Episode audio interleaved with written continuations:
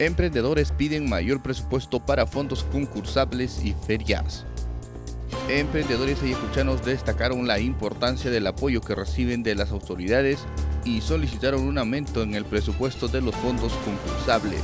Los miembros de las organizaciones manifestaron que necesitan que se incremente mayor presupuesto para fondos concursables y de esta forma empoderarlos y lograr que sigan creciendo para aportar al desarrollo económico de la región. De igual manera, exigieron que se impulse la formalización de las micro y pequeñas empresas en toda la región. Se necesita más que cambiar la constitución para resolver los problemas del país, advierte experto.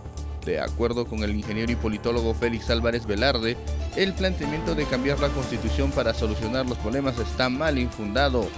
Ninguna constitución política va a resolver las necesidades de las clases mayoritarias del país. Una constitución puede considerar todos los derechos económicos y sociales de la población, pero si no están basados en fundamentos realistas, son meras ilusiones, explicó. El autor del libro El fracaso del socialismo en el mundo refiere que el simple hecho de cambiar el texto de la Constitución no soluciona nada en el país. Situación de la violencia contra la mujer aún es crítica. Durante el primer Congreso Internacional Macro-Regional Multidisciplinario en Violencia contra la Mujer y Trata de Personas, los jueces y especialistas en el tema advirtieron que la situación aún es alarmante, esto debido a los altos índices que se manejan en todo el mundo y la región en relación a los casos de violencia. Giancarlos Torreblanca, juez de la Corte Superior de Justicia de Arequipa, refirió que los más vulnerables son los casos de violencia contra la mujer e integrantes del grupo familiar, que son los adolescentes. Frente a ello, comentó que los jueces se encuentran fijando criterios para poder dictar medidas de protección y prevenir hechos de violencia en contra de este sector de la población, sobre todo en el ámbito sexual. Pesca caería 18% si no se abre segunda temporada de Ancho Beta. Julio Pérez Albán, presidente de la Asociación de Exportadores ADEX, advirtió que la situación del sector pesquero podría agravarse si no se autoriza la segunda temporada de pesca de anchoveta. ¿Es relevante esta decisión oportuna de las autoridades?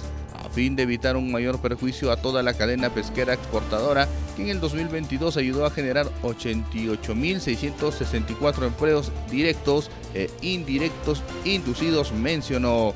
El sector pesquero del Perú enfrenta una crisis más severa en dos décadas con perspectivas sombrías que indican una caída del 18% en el 2023 y una disminución drástica del 30.9% para el 2024.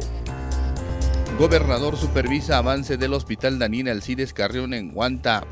El gobernador Wilfredo Escorima Núñez supervisó el progreso de construcción del Hospital Daniel Alcides Carrión de Guanta, que demanda un presupuesto de más de 148 millones de soles y beneficiará a más de 100.000 habitantes de la Esmeralda de los Andes. La obra de construcción de este hospital contempla la construcción de ambientes para 81 camas de hospitalización, 23 consultorios, 3 salas de parto, 3 salas de operaciones, una sala de rayos X y 15 consultorios, teleconsultorios, sala de inmunización, psicoprofilaxis, además de salas de espera por cada área. economía peruana cerraría en rojo el 2023 y alcanzaría su peor resultado en 25 años según el Instituto Peruano de Economía. La economía nacional sigue sin mostrar una verdadera recuperación y terminaría el año con una caída de 0.3%, anunció el Instituto Peruano de Economía.